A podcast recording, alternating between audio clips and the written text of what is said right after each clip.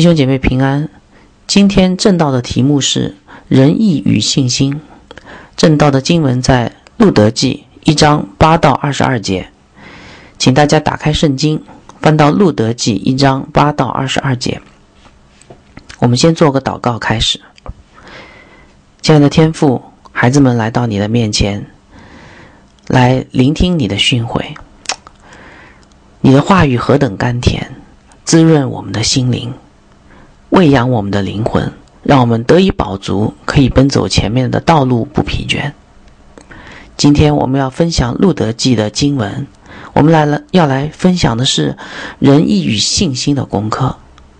是的，在我们的生命当中，有多少是仁义的选择，有多少才是信心的选择呢？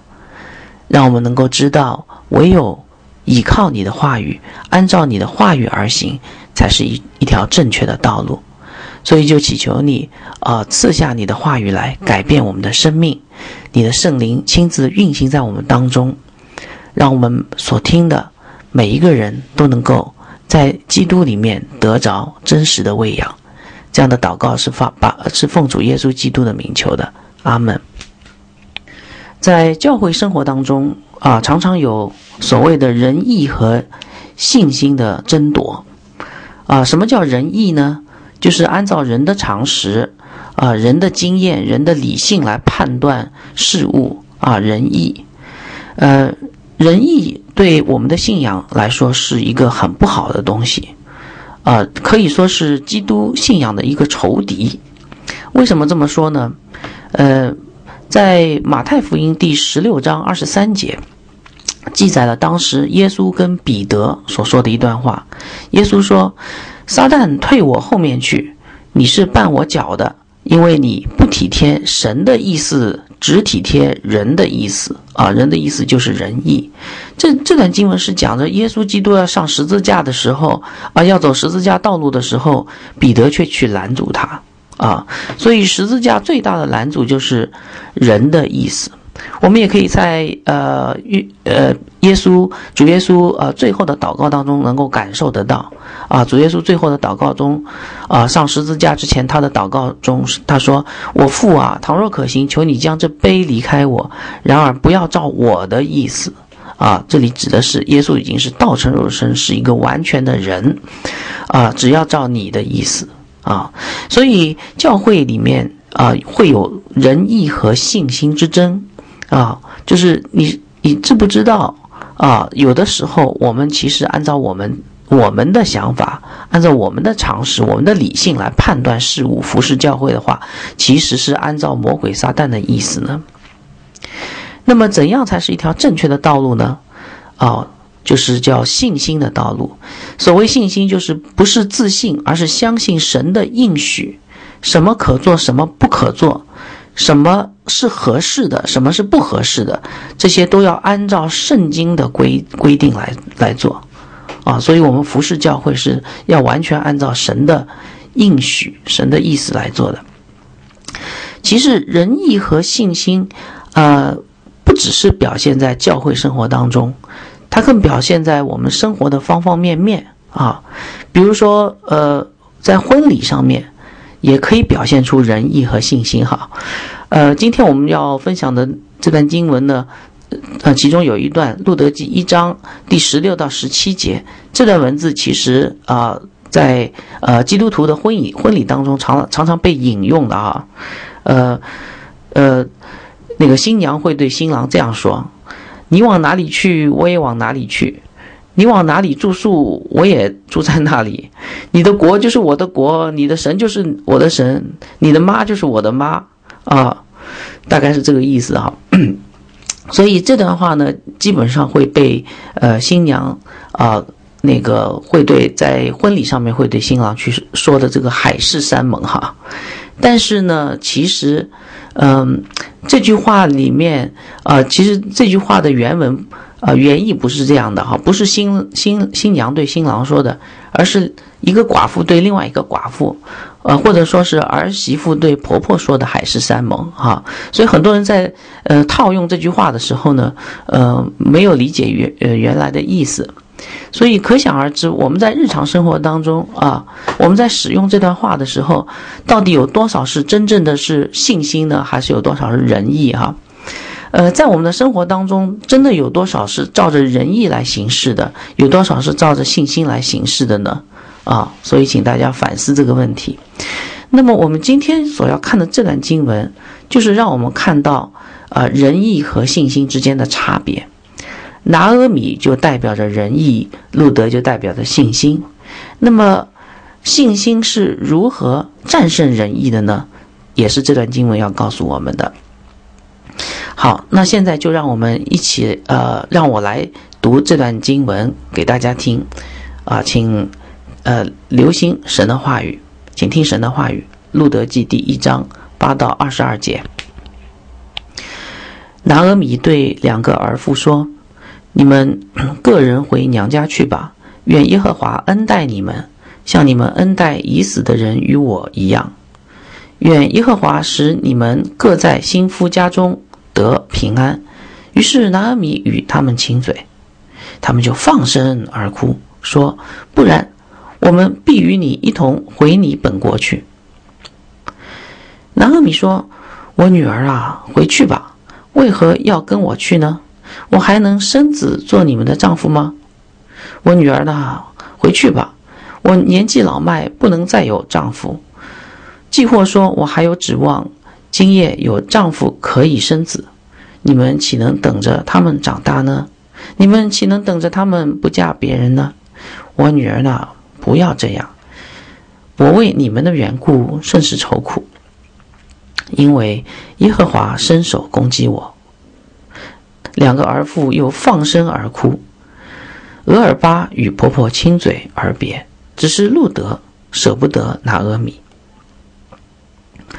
南阿米说：“看呐，你嫂子已经回她本国和她所拜的神那里去了，你也跟着你嫂子回去吧。”路德说：“不要催我回去，不跟随你。你往哪里去，我也往哪里去；你在哪里住宿，我也在哪里住宿。”你的国就是我的国，你的神就是我的神。你在哪里死，我也在哪里死，也葬在那里。除非死能使你我相离，不然愿耶和华重重的降罚于我。拿阿米见路德定义要跟随自己去，就不再劝他了。于是二人同行，来到伯利恒。他们来到伯利恒，合城的人就都惊讶。妇女们说：“这是拿阿米吗？”拿阿米对他们说：“不要叫我拿阿米，拿阿米就是甜的意思；要叫我马拉，马拉就是苦的意思。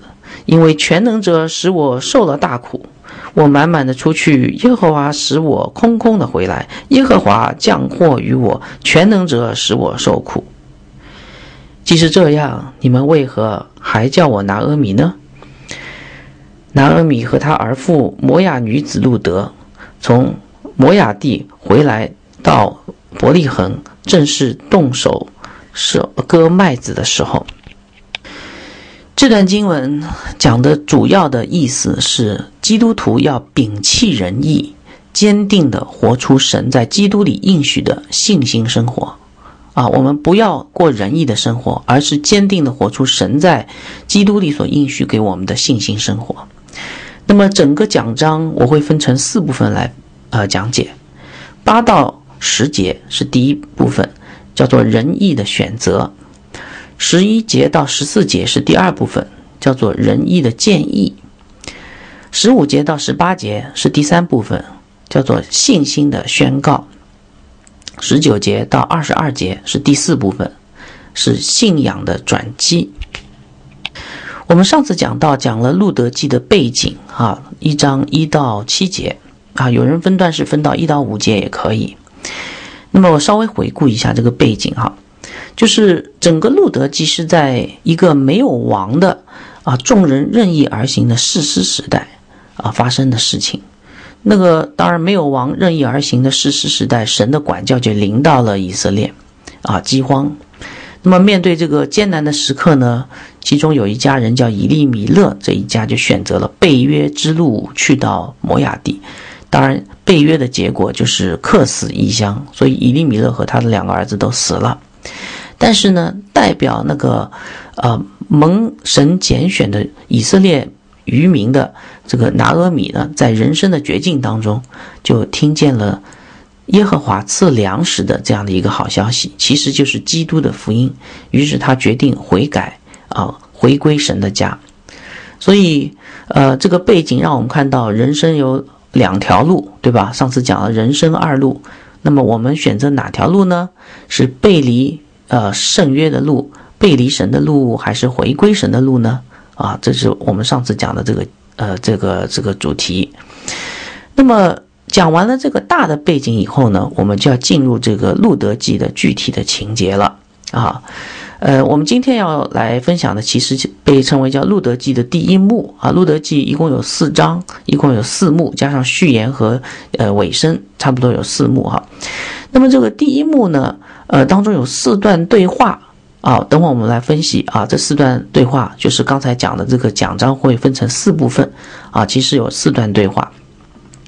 好，首先第一段对话讲的是仁义的选择。啊，是拿阿米跟两个，呃，他的儿媳妇的一个对话哈。第八节，拿阿米对两个儿妇啊说啊，我们其实不知道在什么时候拿阿米对两个儿媳妇说的，应该就是在回归的路上面，因为前呃前面一节经文提到他们正在回归的路上。呃，有人经常把《路德记》想象成一个舞台剧哈，这个是蛮蛮合适的。呃，我们可以看到，终于聚光灯聚在了三个女人身上，一个就是拿阿米，还有两个就是一个是两个他的两个儿媳妇。拿阿米对两个儿媳妇说什么呢？他说：“你们各自回娘家去吧。”呃，原文在这里还有一个“去吧”，你们各自回娘家去啊。嗯，这是一个急促的命令，拿阿米要这个两个儿媳妇赶紧离开他。所以他给他们讲了后面一句，其实是一个祝福语，哈，一个告别的语。他说：“愿耶和华恩待你们，像你们恩待已死的人一样，啊，已死的人与我一样，已死的人就是他的两个儿子。愿耶和华使你们在幸福家中得平安，愿谁谁谁平安，啊，就是一个祝福语，啊。其实拿阿米要想把他们赶走，哈。”于是达阿米与他们亲嘴啊，这个赶走不光不光是嘴巴上说说，还要有实际行动。嗯，这句话里面其实有点奇怪的地方，就是“恩待”这个词哈。当你读到“恩待”这个词的时候，你要记得啊，原文是 “hesed”。啊，这个词其实是一个圣约名词，是专门用在神恩待呃他的圣约百姓的这样的一个名词哈。呃，奇怪的地方就是，呃，拿阿米难道不知道神恩待的是他的百姓，而不去恩，不是同样的去恩待那个摩亚人吗？啊，好，那我们暂时放在一边哈，等会儿会有答案。好，所以这里我们可以看到，拿阿米要把两个儿媳妇赶回家。那你会问，那为什么拿阿米要把两个儿媳妇赶回家呢？人多不是好办事吗？啊，三三个臭皮匠顶个一个诸葛亮，啊，三三条细绳拧成一股粗绳，不是更好吗？啊，其实拿阿米在当时的处境下是有考量的，啊，有大概有三个考量哈。如果拿阿米带着这两个儿媳妇回去，会有物质供应上的一个。呃，麻烦就是他们回到以色列以后呢，没有田产啊，他们只能够靠亲戚救济。那人多了，自然那多了两张嘴巴吃饭，而且还要多两个人要穿衣服啊，这是一个实际的问题。第二个还有个社会接纳的考量哈，我们上次有讲过，摩亚人其实没有被以色列人接纳的。那你现在儿子也死了，丈夫也死了，你带着两个摩雅女子回去，人家会怎么说呢？这个社会会不会接纳你呢？对吧？这是第二个。呃，有些圣经呃解经书上面还说有第三个原因，就是心理上的考量。这个拿阿米如果回到了以色列，他每天看着这两个摩雅的儿媳妇。啊，她可能会常常会提醒她想起以前她悲惨的过去啊，丈夫死了，儿子死了，是多么的悲惨啊！所以南阿米当时不不愿意让儿媳妇跟他一起回家是有道理的。好，但是我们要问的是，南阿米的选择对不对呢？如果你换作是你的话，在当时你会做同样的选择吗？我们把南阿米的选择称为叫仁义的选择。啊，什么叫仁义的选择呢？呃，表面上看看起来很合乎人情。拿阿米希望两个儿媳妇在年轻的时候不要像她一样赶紧改嫁，然后生活有着落，啊，看起来很合乎人情哈。但是其实他没有想到，其实这个跟圣经是不太符合的。呃，摩亚地我们知道前面有讲过，是一个遭咒诅的罪恶之地。这两个儿媳妇既然已经嫁入了呃以色列家，那就重回罪恶之地。啊，难道要像这个 拿阿米一样啊，死了丈夫，死了儿子吗？啊，呃，出埃及记第二十二章二十节是这样说：他说，祭司别神的，不单单祭司耶和华的，那人必遭灭绝。如果今天让这两个儿媳妇回去，回到他们以前的信仰，其实神的话语是要告诉他说，这个两个人是要灭绝的啊。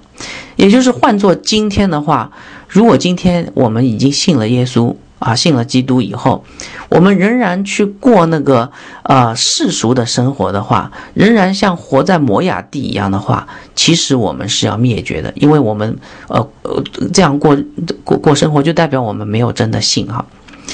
那么拿阿米的这个话，仁义的选择啊，其实也不太符合逻辑，因为后面我们可以看到拿阿米说他是遭了耶和华的攻击，对不对？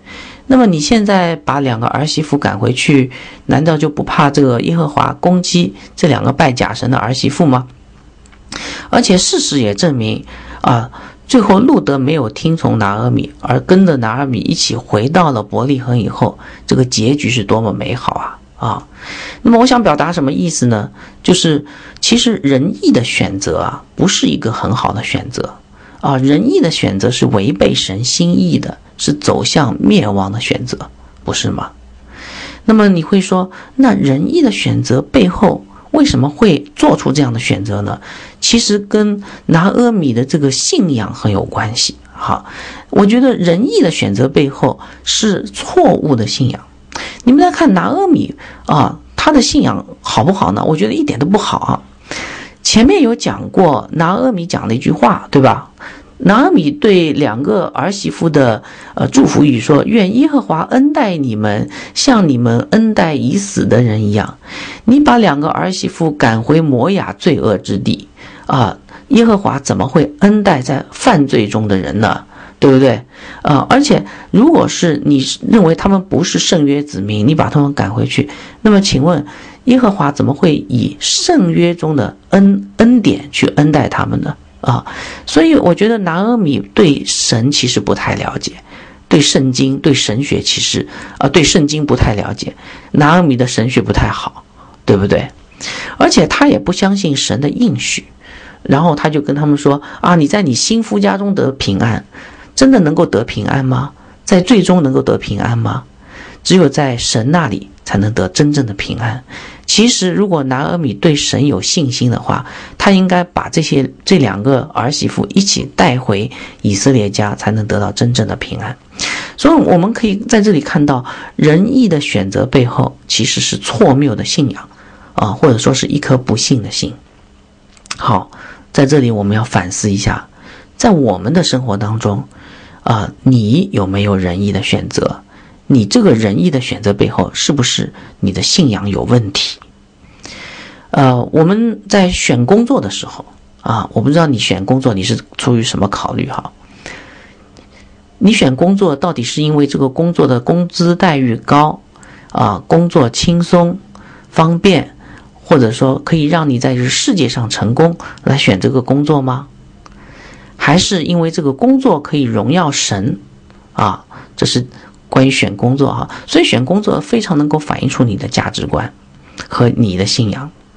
找对象也是的，是吧？你找的对象是美貌的吗？看外表的吗？身体健康的吗？啊，还是你找一个爱主的人呢？这跟我们的审美观很有关系啊，其实也是我们的信仰。呃，教育也是一样的，你给你的儿子上什么学校？是给他上大学吗？上哈佛吗？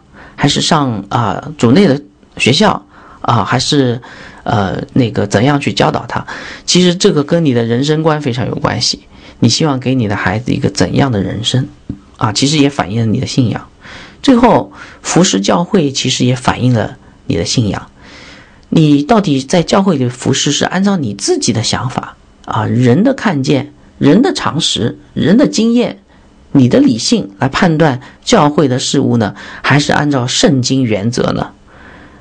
哎呀，我有时候经常看到弟兄姐妹一拍脑袋说：“哎呀，我觉得应该这样做，因为什么什么，理性就出来了。”其实大家不知道，很多时候都是我们仁义的表达，而不是从圣经里面得着的信心的行为。所以，我们应该反思一下，我们在我们的生活当中，到底有多少仁义的选择，有多少信心的行为呢？啊，我把这个很严肃的问题留给大家，希望大家能够好好的想一想。嗯，那么。讲到了这里以后，我们回到这个经文当中。那么两个儿媳妇听到了拿阿米这样一说以后，他们的反应是什么呢？啊，第十呃第九节啊，最后他们说，呃那个经文说，他们就放声而哭啊，请大家想象这个场面哈，在舞台上面，两个儿媳妇啊趴在这个婆婆面前啊，呜呜就在那哭啊。他们说第十节，不然哇，好坚决啊，看上去。我们必与你一同回你的本国，哈。这里两个儿媳妇都要跟婆婆很坚定的回本国去啊，回以色列去，是不是真实的呢？其实我们看到后后面你就知道了啊。呃，这个眼泪背后其实啊，动机有的是纯的，有的是不纯的。好，那么这个两个儿媳妇的反应呢，就带来了。我们今天讲章的第二部分叫做仁义的建议，仁义的选择往往会带来仁义的建议啊，这是我们讲章的第二部分。第二段对话是拿阿米，仍然是拿阿米跟这两个儿媳妇之间的哈。第十一节啊，我来给大家读一下。拿阿米说：“我女儿啊，回去吧。”哇，拿阿米开始有一个非常动情的劝说哈。为什么要回去呢？为什么要跟着我去呢？啊，我们知道，其实他这个呃，拿阿米讲的是蛮有道理的。就是我这样一个啊，已经年纪老迈、过了更年期的这个毫无价值的呃老太婆，你们这个两个年轻人要跟着干什么呢？啊，那么接下来拿阿米就讲出了四重理由。第一重理由，我还能生子给你们做丈夫吗？所以第十二节，我女儿呢，回去吧，又开始动情的劝说。第二重理由，我年纪老迈，不能再有丈夫了。第三重理由，既或是这样，还有指望，今夜有丈夫可以生子，你们岂能等着他们长大呢？啊，最起码等二十年啊，十几年、二十年。第四重理由，你们岂能等着他他们不再嫁人呢？就是我可以等，你们可以等嘛？啊，所以最后他又很动情的下了一个结论：我女儿啊，啊，不要这样啊！我为你们的缘故甚是愁苦啊！你们跟着我好愁苦哈，是这个意思哈。嗯，我查了一下新译本，新译本其实翻译的更贴近原文哈。我给大家读一下，你就可以更感受到这个拿阿米是如如何动情的劝说他两个 儿媳妇不要跟着他。啊，金译本是这样翻译的。他说：“拿阿米说，我女儿啊，你们回去吧。为什么要跟着我去呢？我肚子里还有儿子做你们的丈夫吗？走吧，我女儿呢？啊，你们回去吧，因为我太老，不能嫁人了。就算我说我现在还有希望，今天晚上有个丈夫，又能生儿子，你们可以等到他们长大吗？你们可以为他们守节，不再嫁人吗？不行，我女儿啦，我为你们非常难过。”啊，南阿米可谓是真的好为他的两个儿媳妇着急呀。那么南阿米说的有没有道理呢？啊，有的。嗯，其实当时以色列的寡妇的命运确实不太好啊。这里我介绍一下这个历史背景哈。以色列有一种叫做兄终弟及的婚姻的制度，什么意思呢？就是呃，哥哥死了，这个嫂子要嫁给弟弟。啊，为了就是留下那个产业啊，否则这个产业将来就归了别人啊。嗯，如果没有这个弟弟呃不愿意呢啊，那个嫂子要去呃那个就是这个要去城门口找长老去告他的啊，所以弟弟一定要愿意，以至于能够留存这个兄兄那个兄哥哥的这个产业。啊，这是在《生命记》第二十五章，呃，五到十节，我就不给大家读，然后大家可以自己回去去看哈。《生命记》二十五章五到十节里面有记载，具体详细的记载这段话，呃，也也在那个《创世纪》第三十八章里面有一个呃犹大跟他玛的故事当中可以反映出呃类似呃相同的道理。那么南阿米的劝劝说，呃，为什么这样劝呢？因为南阿米想了说。呃，我现在没有儿子，那怎么样去继承这些产业呢？我没有产业，那你们怎么生活呢？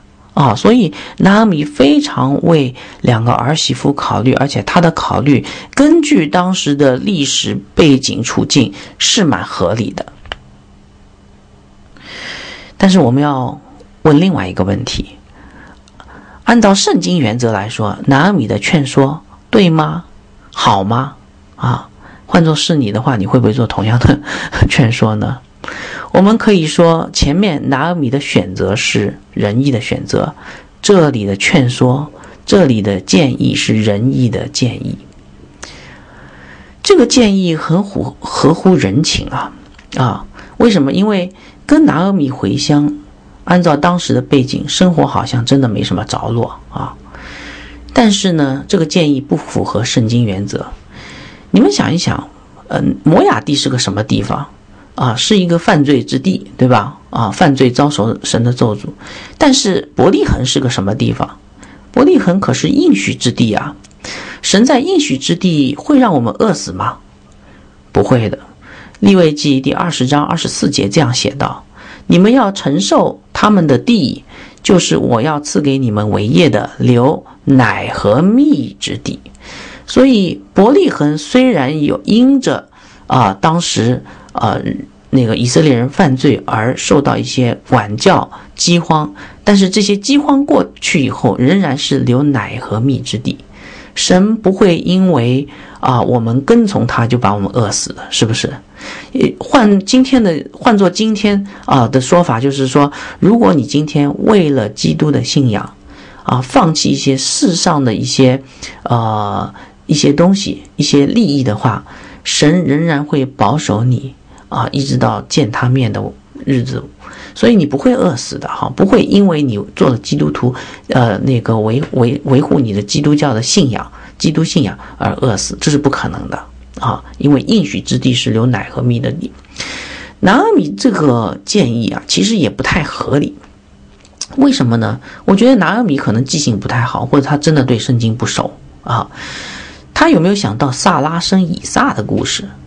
你记得圣经上面有讲，萨拉年老都可以生以撒，那拿阿米为什么就不可以生孩子呢？也可以生孩子的嘛，对不对？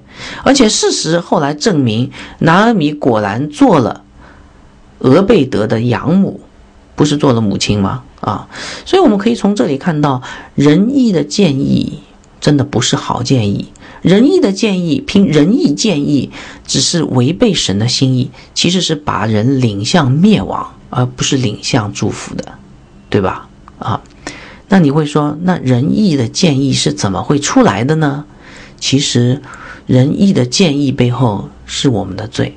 我们来看第十三节，拿阿米最后啊劝说他的两个儿媳妇，最后讲了一句什么话？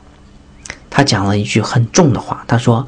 因为耶和华伸手攻击我，拿阿米认为他的遭遇就都是神的故意的作为，他把责任完全推在神身上，就是神不好，就是神不好，就是这个意思啊！哎呀，在这里我们就看到了伊甸园的原罪，不是吗？啊，当亚当夏娃在伊甸园里面犯罪的时候啊，神去找他们，结果亚当。啊，跑到神面前是怎么说的呢？亚当说：“你所赐给我与我同居的女人，她把那个树树上的果子给我，我就吃了。”哈，这创世纪第三章十二节。亚当没有想想自己的问题，他把所有的责任推到神的头上。你所赐给我那个女人让我犯罪的，所以仁义的建议背后是受了罪的影响啊，是一颗悖逆的心。所以，亲爱的弟兄姐妹们，在这里，我们我要请大家来反思，在你的生活当中，到底有多少仁义的建议，反映了多少你的罪性呢？我们有的时候非常好心啊，看到别人需要帮助，然后就想去帮他。啊，去关爱他，探访他，给他很多我们认为很好的建议。但是，你给出的建议合乎圣经原则吗？还是合乎你的仁义呢？你确保你的建议是真的建造他呢？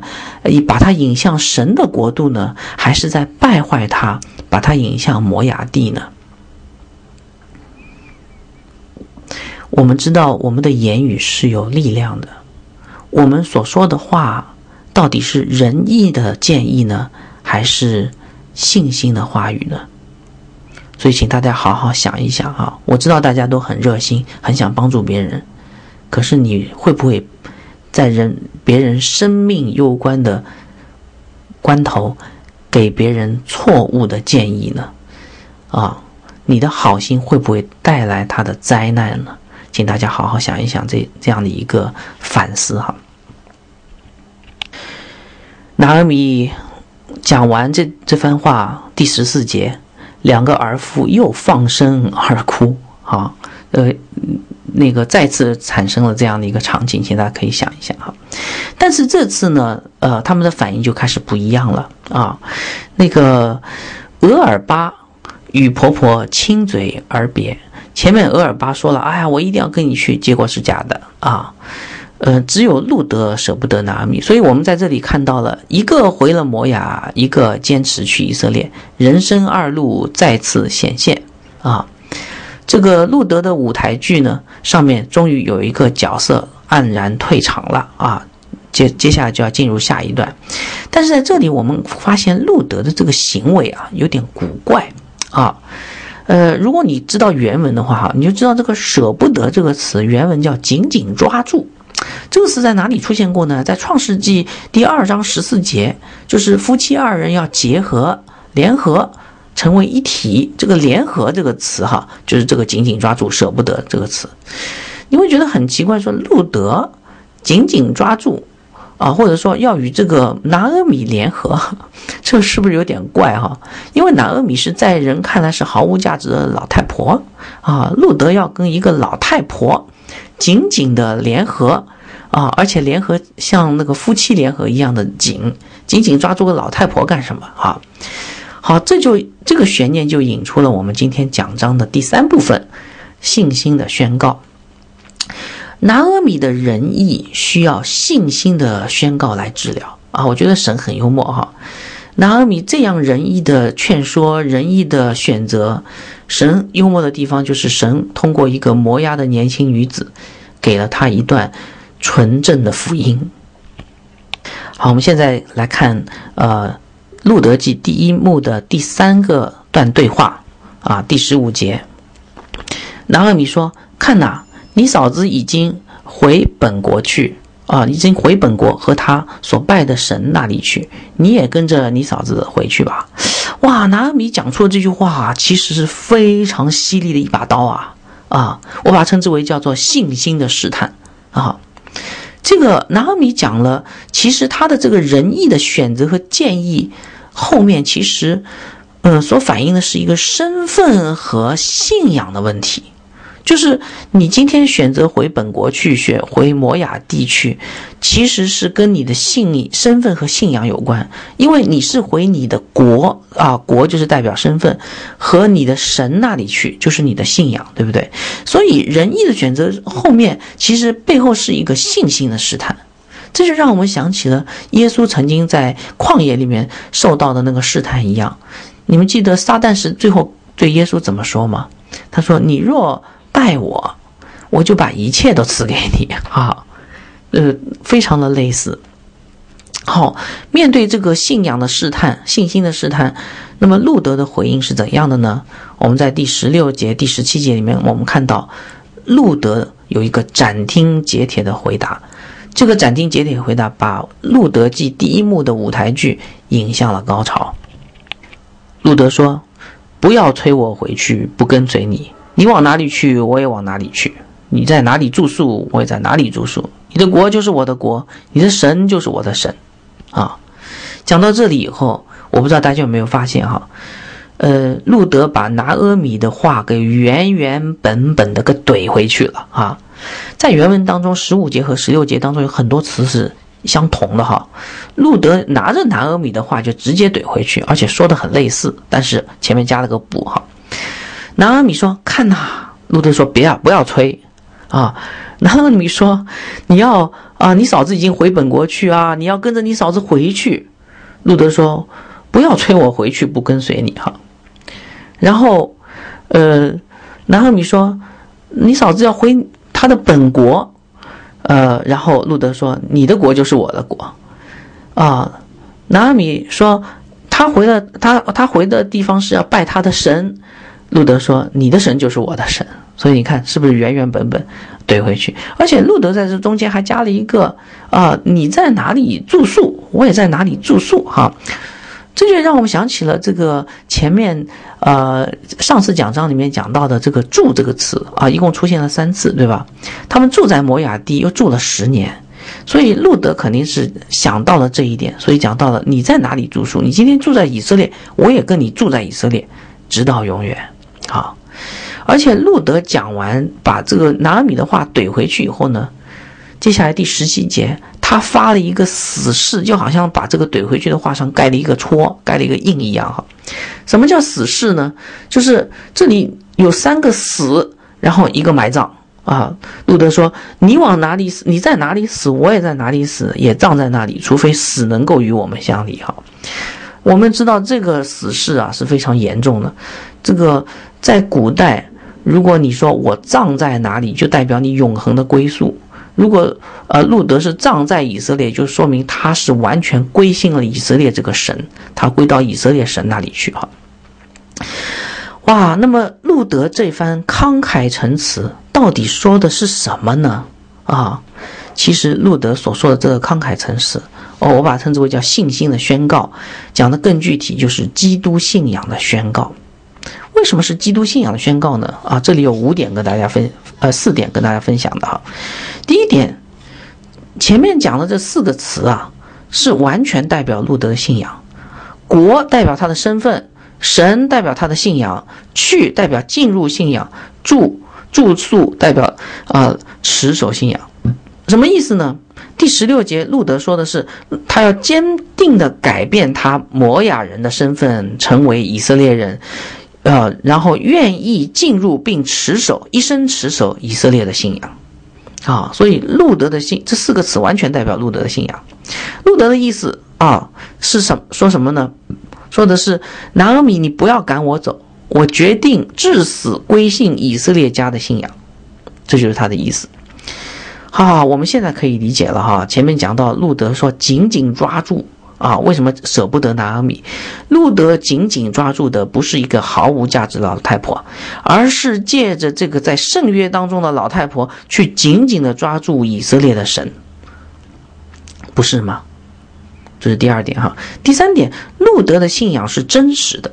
你们看路德是怎么说的哈？在第十七节后面，路德说：“不然，耶和华重重的降罚于我。”路德承认谁是他的神。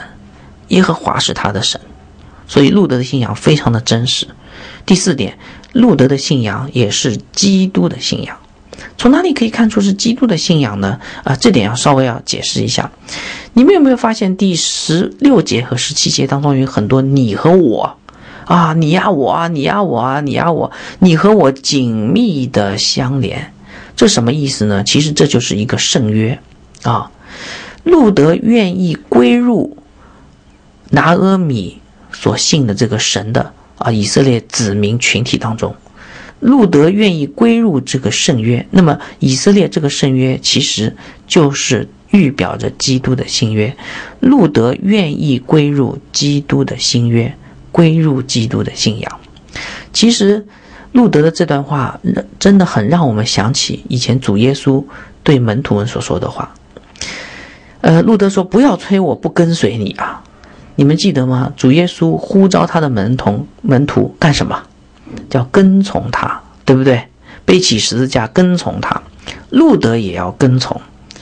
路德说：“你往哪里去，我也往哪里去；你在哪里留宿住宿，我也在哪里住宿。你们记得主耶稣也讲过类似的话吗？我给大家读一下，大家记起来了哈。约翰福音第十四章一到四节，主耶稣在上十字架之前，他说了这段话。他对门徒说：“你们心里不要忧愁，你们信神也当信我。在我父的家里有许多住处，若是没有，我就早已告诉你们了。我去原是为你们预备地方，我若去为你们预备地方，我就必再接你们到我那里去。我在哪里，叫你们也在哪里。我往哪里去，你们知道那条路，你们也知道，是不是跟路德所讲的非常的类似？”而且路德还说：“你的国就是我的国，你的神就是我的神。”你知道主耶稣在啊被钉十字架、死里复活以后，他讲了什么吗？约翰福音第二十章十七节，耶稣说：“不要摸我，啊，对玛利亚说的，因为我还没有升上去去见我的父。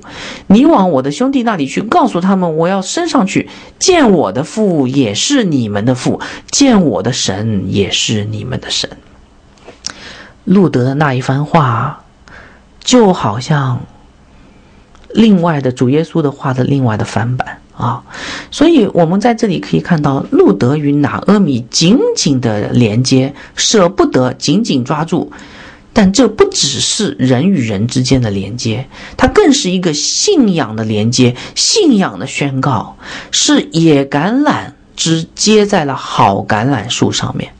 罗马书第十一章。十七到二十四节，路德是归入以色列家的信仰。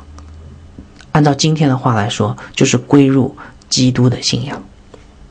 第五点，路德的信仰还不不只是归入基督那么简单，他还是个十字架的信仰，清清楚楚摆在我们面前。哈，你说从哪里可以看到十字架信仰？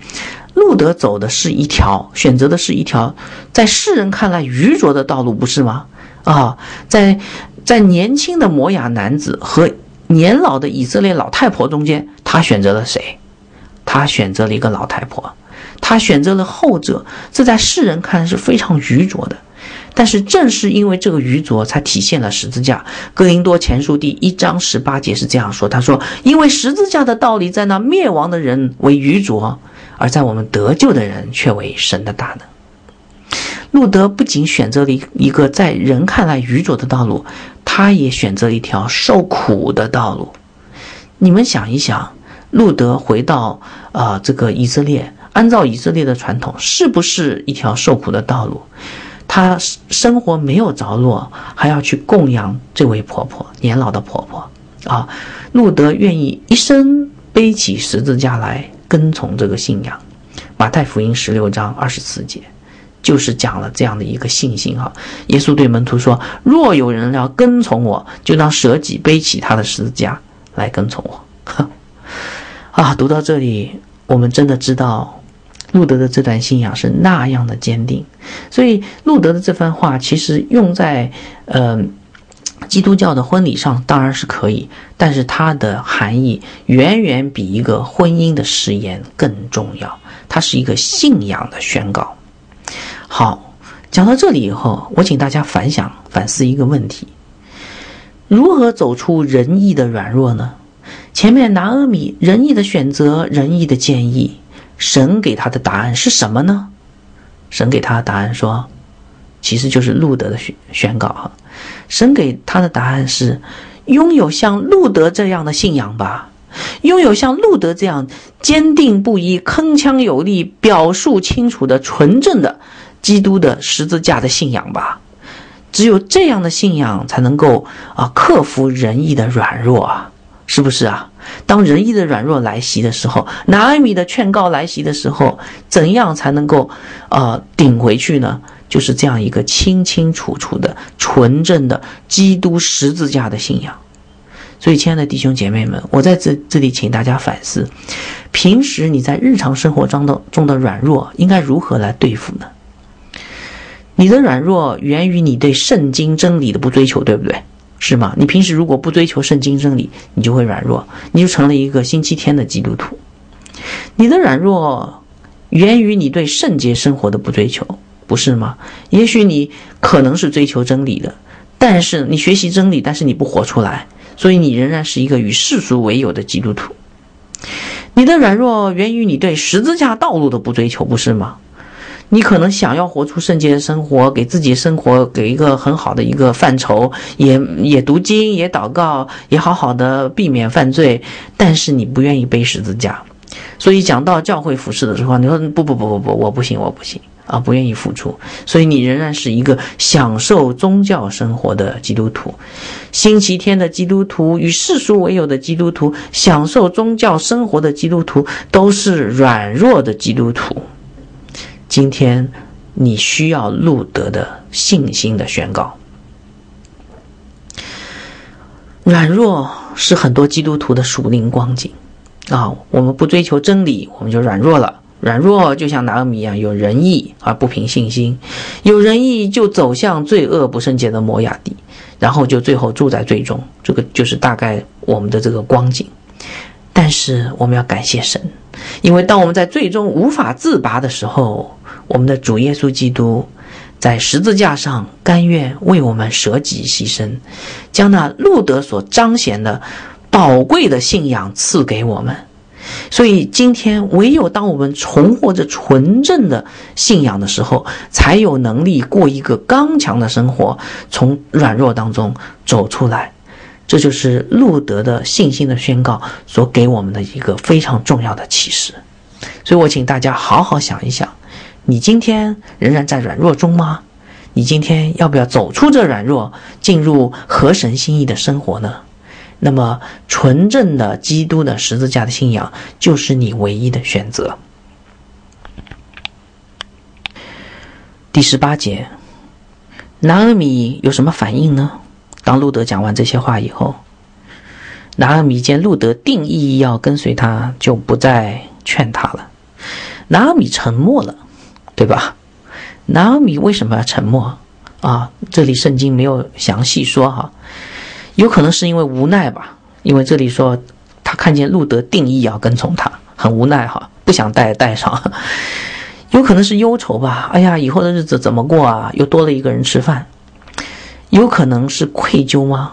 羞愧吗？啊，路德讲了这番非常纯正的道理，上帝借着路德这个摩雅女子。给拿俄米传了一个纯正的福音，他是是不是他羞愧才沉默呢？好，于是我们就来到了今天讲章的第四部分——信仰的转机。这部分我们可以看到拿俄米为什么要沉默？哈，路德的信仰宣告其实没有打动拿俄米啊，呃，后面的话就可以看得出来，但是却带给拿尔米一个信仰的转机。好，我们来看。路德记第一幕的第四段对话，第十九节。于是二人同行，来到伯利恒啊，两个人一起走路，然后一路上大概没什么话。然后呢，舞台剧背后的布景就换成了另外一个城市，一换换成了伯利恒啊，好像又回到了一个神的家里面。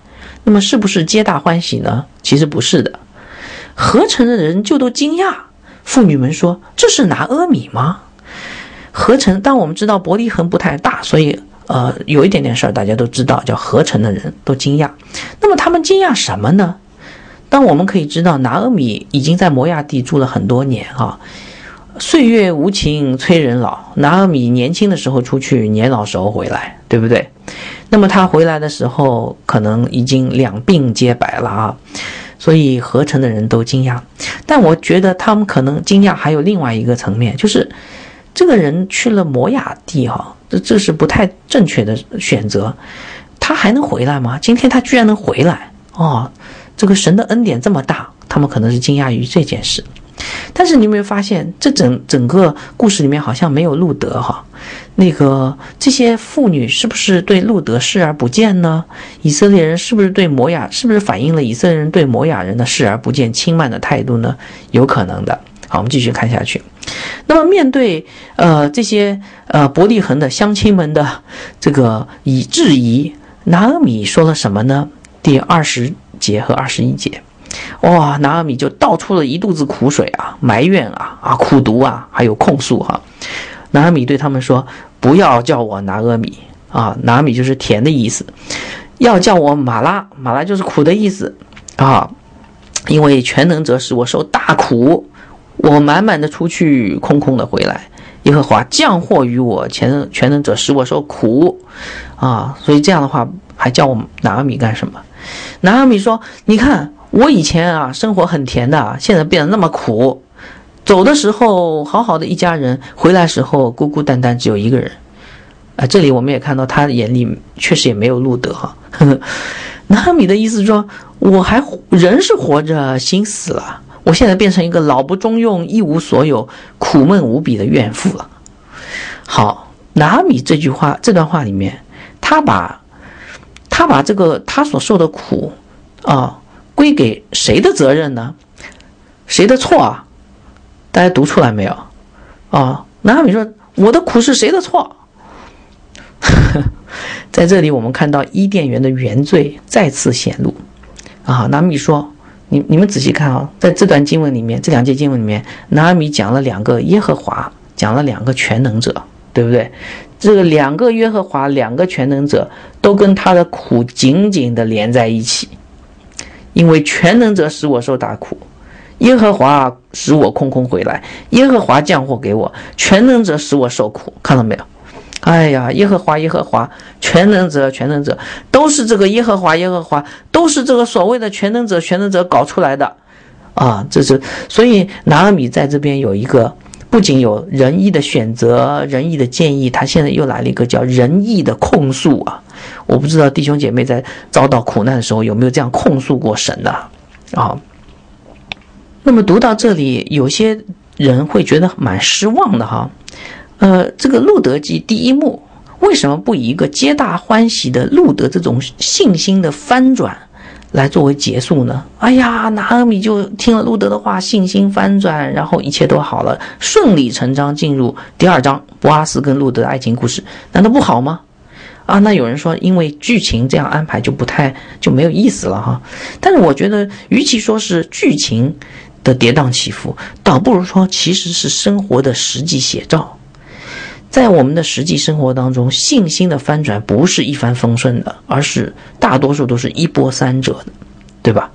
但是我们要知道，一波三折的信心翻转，往往才真的显出神的恩典和大能。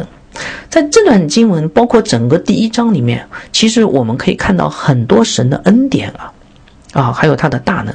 我给大家数一下啊，第一个，你会发现，神保守拿厄米没有死在摩崖地。这就是很大的恩典了哈，让他回转。第二个，神让他听见伯利恒赐粮食的福音。第三个，当拿阿米想要赶走路德的时候，路德非常坚持。其实我们知道，路德是拿阿米的一个很大的祝福，对吧？